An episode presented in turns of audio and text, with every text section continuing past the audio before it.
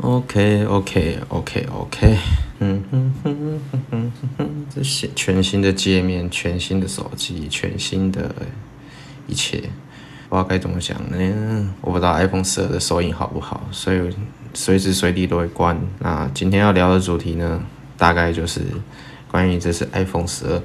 的销售情况，还有我自己的使用心得。其实我。觉得啦，关于使用心得这种东西呢，还是看专业的 You 一些 YouTuber 呢来去使用，因为他们有更专业的文案，然后还有更了解，算业余嘛，还算专业人士呢的评比，有的没有的。那我自己用了大概已经一二三四五六七五天的时间，那我自己是觉得说，有一种回到当初买 iPhone 十四，哎，当。当初买 iPhone 四 S 的时候的那种感动感，因为当初就是大多数的厂牌的手机，它其实都做的有点那个圆圆的的切边的设计。那那时候可能苹果他们想要别出心裁吧，想要就是在这个市场上走出不一样的风格，然后所以他们推出了方方正正的 iPhone。其实从第一代 iPhone 三。诶，从第一代 iPhone、iPhone 三 G 啊、三 GS 到 iPhone 四，其实 iPhone 四严格讲起来，它才算是真正的那个切边剪裁的一个设计。那我自己是觉得说，那时候就有被打动了。可是过没几天吧，它的天线门的事件就被爆出来，因为那时候就是发现 iPhone 四，它用一些很独特的方式去拿手机的话，它的讯号就完全被遮乱住。那它在四 S 上就改善了这个问题，这也是后来很多人时常会讲说，每次苹果如果有什么东西大新大改版，就是比如说像这次 iPhone 十一跳，哎哎，这次 iPhone 十二跳脱以往的那种圆圆圆弧状的那种切边的设计，跳脱到之前的方方正正的设计的时候。通常都会有一些问题，反正就是大家都建议说不要买第一批，应该说任何的产品，就是就是的产品的第一批都实验性质都非常高。那我自己是觉得，在任何的产品上，它其实如果以前以往没有那一种类似的产品，那它今天这东西的实验性质就会很高。那不然就是抄来抄去，可是我觉得说抄来抄去的，就只是看谁抄的好。谁抄的比较有 get 到你的点，这样子，我自己是觉得说，就看个人啊，这种东西很主观的。OK，我不知道现在录的怎样，因为我好像没有办法，他的麦克风的情况好像没有办法显示的很清楚。OK，好的，第一则推文是当兵不会让人社会化，只会更加仇视团体生活方式。我之前就是，呃，当兵的故事，其实我觉得。男生只要当过兵，应该是话题很多。但是我觉得说，我最近最有感的就是觉得，应该说这个社会，应该说台湾吧，我不知道国外是怎样，或者是每一间企业、每一间企业或者是一些产业的性质，会去决定说。嗯，他们的公司的氛围是这样，是注重团队还是注重就是个人的工作能力之类的？因为我是觉得，因为劳动这种劳动性质的工作，通常都是比较注重团队生活、团队合作的能力，所以我自己是觉得说，因为每一个人水准参差不齐，那其实要么就是平均拉低，就是拉低平均水平，要么就是。提升平均水平，当然是要看公司内部的氛围。那以台湾来讲，我是觉得说是拉低平均水平啊，我只会这么觉得而已。下一则推文没封锁的。没锁退的封锁，只是想让对方知道我讨厌你。嗯，前几天跟一位推友出去吃饭，就稍微聊到一个我非常讨厌的推友，一个推特使用者，他叫做史山先生，他现在改名叫什么我也不晓得，但是反正我就是就会稍微聊一下他他最近的状态，因为我非常的讨厌他，我会非常的关注我讨厌的人最近的状态，然后想说如果万一有机会的话，就可以顺便表给他两句，就是落井下石啊，众人怨，趁机怒踩个两脚的。那种心态，反正就是一个小鸡肠、小小脖子的那种心态，然后顺便聊个两句这样子。那他呢，一开始在很久以前的时候，我使用推特的时候，发现他封锁了我。我那时候不知道这个人是谁，然后后来我越加去了解他这个人之后呢，我就发现他其实只是一个单纯想打。号的意男而已。我一开始以为是我的言论上有什么失误之类，因为我在早期使用推特的方式呢，就是很喜欢跟人家装手，到处回人家的腿，可能因此这样子惹人不满。因为其实推特上的人们几乎都不怎么喜欢与人社交、与人活动，他们只是想要把这边当做是自己一个心情的抒发的及时的地方。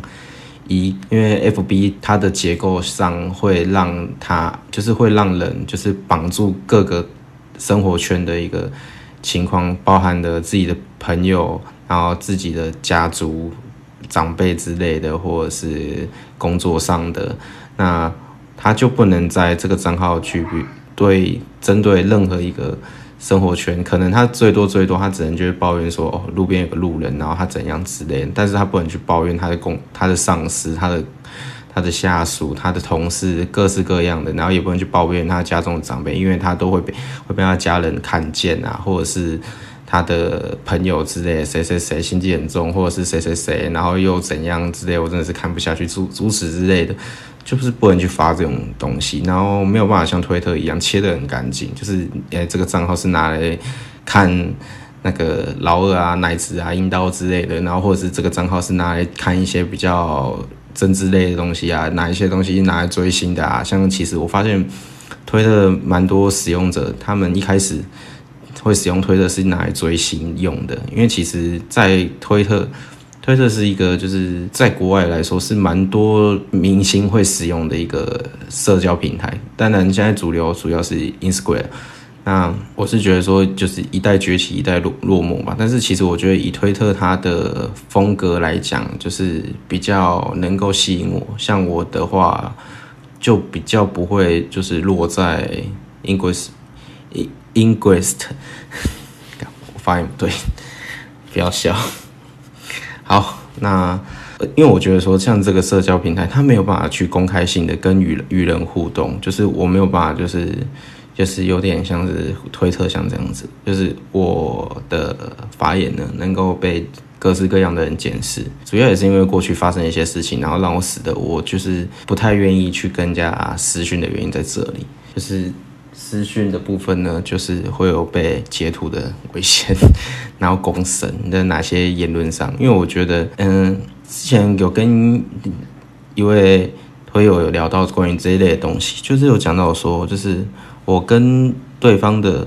私私讯呢，是我跟他彼此之间的，但是我们两个只都有权利去选择要不要公开这些私人讯息。但是以法，但是以法律上的角度上来讲，好像并不能这样想。以道德角度来讲，或者是以个人的标准价值观来讲，我是蛮认同这个想法的。那但是问题是，今天内容如果去涉及到第三、第四、第五个人的话，那今天就是要去考虑到。这样子的一个情况，我自己是不太会尽可能的不去公布私人讯，因为我觉得说这是我跟对方之间的一个秘密嘛，还是什么的。但是我我就觉得说去公布私人讯息，其实并不是一个很 OK 的事情，除非今天就是对方有讲一些会涉及到法律上的问题的事情。那不然一般来讲来聊闲聊一些八卦，我是觉得说还蛮 OK 的啦。那至于其他那种私底下的那种就是对话呢，我基本上我会觉得说，今天文字是没有情绪的东西，但是语气跟语气会让人会有会带有情绪，就是会能够让人家去理解到说你的。讲话讲这句话的时候，你的是什么样的心情，并不是一个就是很平面的，就是字体上的去讲说哦，这个东西是这样。比如说，像我刚刚讲那句，我没说推的，所以特的封锁只是想让我知道的，我讨厌你。像是诸此之类，就是没有比较没有情绪性的，可以很激昂去讲这句话，或者是很平淡的，或很很很荡的去讲这句话。我自己是觉得说，就是文字没有情绪，就我其实我主要就是想要表达这个。那私底下的面对面的交流呢？我是觉得说，就是会有会比较带有效果性。就是我是一个，就是哎，细细雨晚安晚安哇，两点还没睡。我记得你不是大学生吧？晚安晚安。那我就会觉得说，哟，我我就会认为说，如果今天我想要让对方觉得说我是一个有趣的人，我的讲话的方式就会比较浮夸，就是我可能是后来养成的习惯吧，因为我是一个没什么朋友的人，所以说我就会尽可能去讨好每一个人吧。我觉得我的我的个性就比较偏向于那种我需要被需要的那种性格，这样子。那我觉得这个没有不好或好，我自己很了解我自己在干什么，这样就。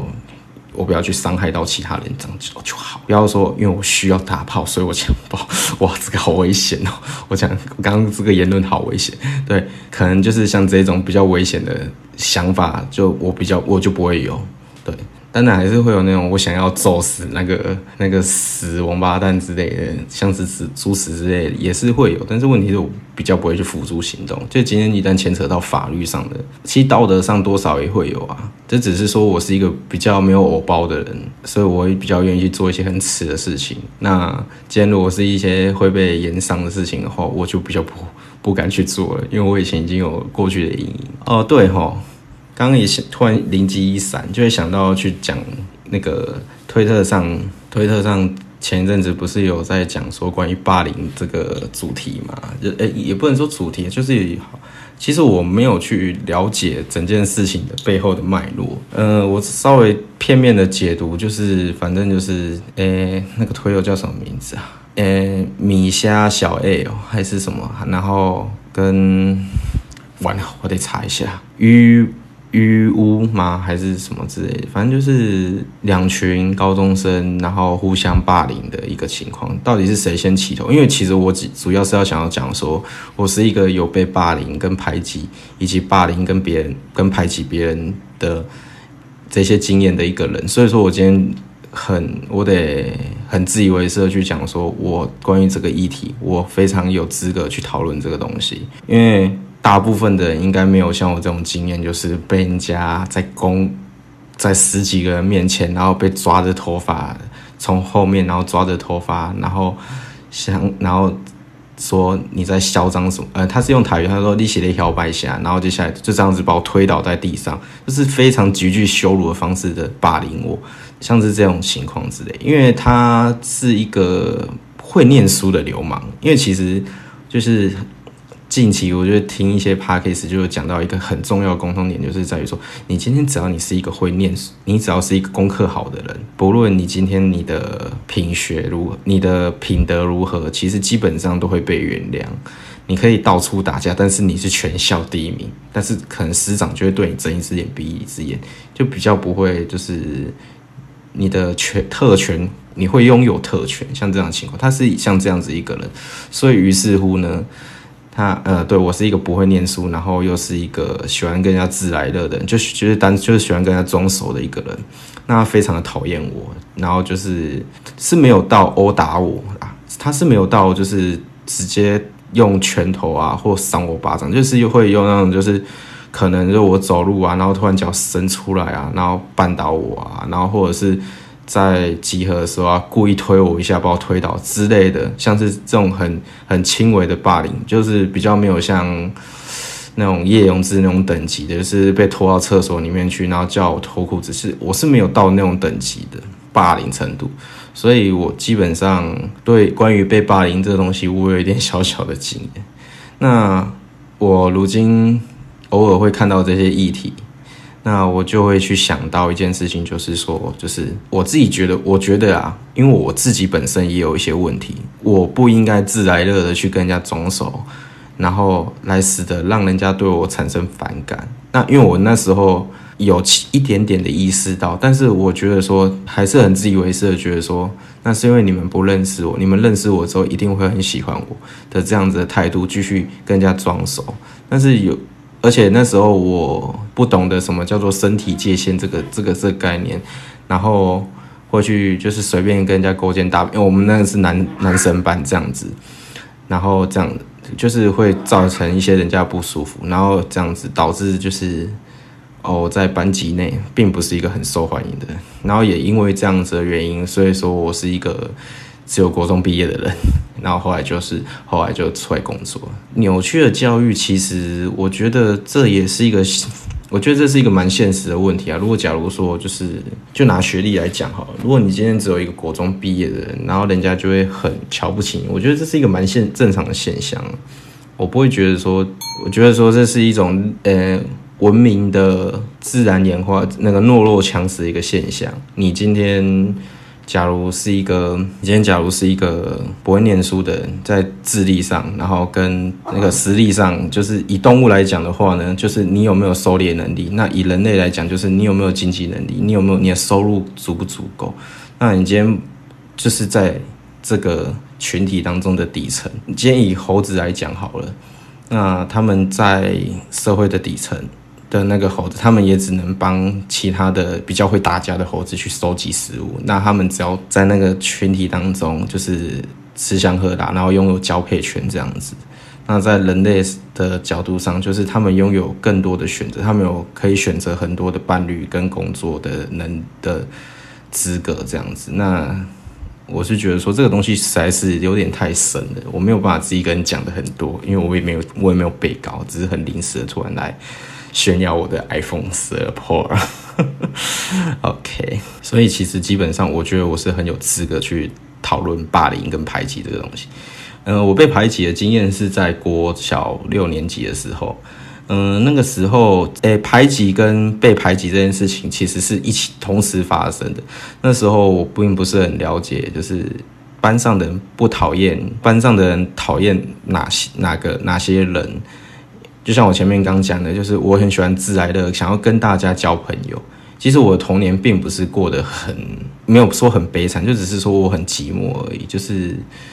因为我的姐姐跟我差将近快三岁，那所以基本上因为年龄男生再加上男生的心智年龄跟女生的心智年龄其实又会有落差，所以导致说我姐就不太想理我，想要不不太会想要带着我玩这样子。那而且再加上我这样的性格，导致我。不擅长，我没有办法很顺利的去交到朋友，然后导致就是我会愿意去跟每一个人做朋友，哪怕是一个被在班上被排挤的人，那我也跟他想要跟他做朋友。然后因为他是被排挤的，那我跟被排挤的人一交朋友，那我自然而然也跟着被排挤了。于是乎呢，我发现就是说，呃，我跟一个被排挤的人交朋友，那我不如选择跟一起跟大家一起排挤这个人，然后跟大家。一起排挤这个被排挤的人，转换我的在一个群体当中的地位，然后所以于是乎我加入了排挤的那一群人，然后跟着大家一起排挤那个人。我觉得讲什么借口都没有用啊，我只会觉得说这是一个很棒的经验，也是造就我后面会特别的，就是每次跟与人接触相处的时候，会回去会去反复思考说，哦，我今天哪一句话讲的好不好，哪一句话讲的对不对？或就是反省病，就是可能会有些人会知道说什么是那个就反省病，就是过度的自我检讨这样子，大概就这样。那所以说我的经历其实也没有说很丰富，就大概就是这样子。感谢你的收听。其实我就觉得说，很多的那种就是，嗯，在十八，哎，应该说在大学以前，就是人生的课题，对他们来，我觉得说每一个人生每一个阶段，每一个阶段都有他们的人生课题，在那个时候，对他们来说是一个非常大的问题。我相信，可能十五岁有十五岁的烦恼，九岁有九岁的烦恼，十八岁有十八岁的烦恼，二十四岁有二十四岁的烦恼，三十岁有三十岁的烦恼。那我觉得说，我们不应该就是。因为已经经历过那一段，去嘲笑那些年纪较小的人的烦恼，我非常的认真看待那些高中生他们的这些，因为我觉得说这是他们目前遇到的，因为我在他们那个时期也是遇到同样的问题，我知道说，只是我敢相信他们在未来就是出社会工作一段时间的时候，再去思考回去想过去的那一段日子，他们会觉得自己荒唐无比，甚至有可能会觉得说，嗯。我觉得我没有霸凌，我觉得我没有做错，甚至其实我听过很多那种就是曾经霸凌过别人、霸凌过别人的人，但是他没有被霸凌过的、没有被霸凌的经验的人，其实他们在日后的未来的日子，他们其实完全不会去意识到他们那时候过去所做错的事情，然后甚至是觉得说很心安理得去过日子。之后少部分的女性呢，他们会在未来的某一天呢，嗯，可能被排挤、被冷落的时候，然后他们才会去意识到这些问题。到目前为止的经验。就是所听所闻啊，知道所听到的，那男生的话，基本上几乎不会有，他们就觉得说教训一个或者是在做对的一件事情比较少，那一种比较不会有那种就是自省的能力吧。我觉得男生大部分都是这样子，可能是华人教育的体制的关系，就是哦，就是哦，很久以前我讨论过这个议题，就是关于犯错这件事情，嗯。华人社会比较不会允许犯错这件事情，而不是像国外就是的教育模式，就是会比较注重落在于说，OK，你现在犯的错，你到那你要怎么去改善这个问题，比较不会有像这一类的，不会有这种这个教育环节这样子，可能是有啦，就幼稚园就是就是说，你知不知道你这样是不对的啊？然后小朋友就会默默不讲话，低着头，然后开始哭。那其实基本上这个东西可能就要去询问一点专业人士了。这个东西我觉得说我怎么讲好像都不对。我现在在开始思考这个问题，好像就是要在浪费别人的时间。那我就觉得说，我还是找一个时间，等直播结束之后，我再来慢慢去思考这个东西到底该如何去做，或者是我该去询问什么样的专业人士来去讨论这个东西呢？好的。那主要今天也没什么可以炫耀 iPhone 十二，就是哦好对啊，它很贵，三万三三万三千九，然后它拥有三个镜头，反正该有的资讯网络上都有，反正就是很爽。我自己的使用心得，因为我是从 iPhone 八跳到 iPhone 十二，一足足隔了四代这样子在跨，所以我非常有感觉，那种喜悦感，我现在依然是感受到，就是哦，拿到一只新手机，我觉得说我现在的心情跟那种高中生啊拿到新手机的心情是应该是一样的啊，我我自己是这么觉得，就是我现在依然是非常开心。好的，感谢今天各位的收听，谢谢，拜拜。哦，你说猫哦。我就不知道为什么，我已经给他们撕掉，他们还是疯狂的在叫，我也不知道到底是怎样。好，谢谢各位的收听，晚安，拜拜。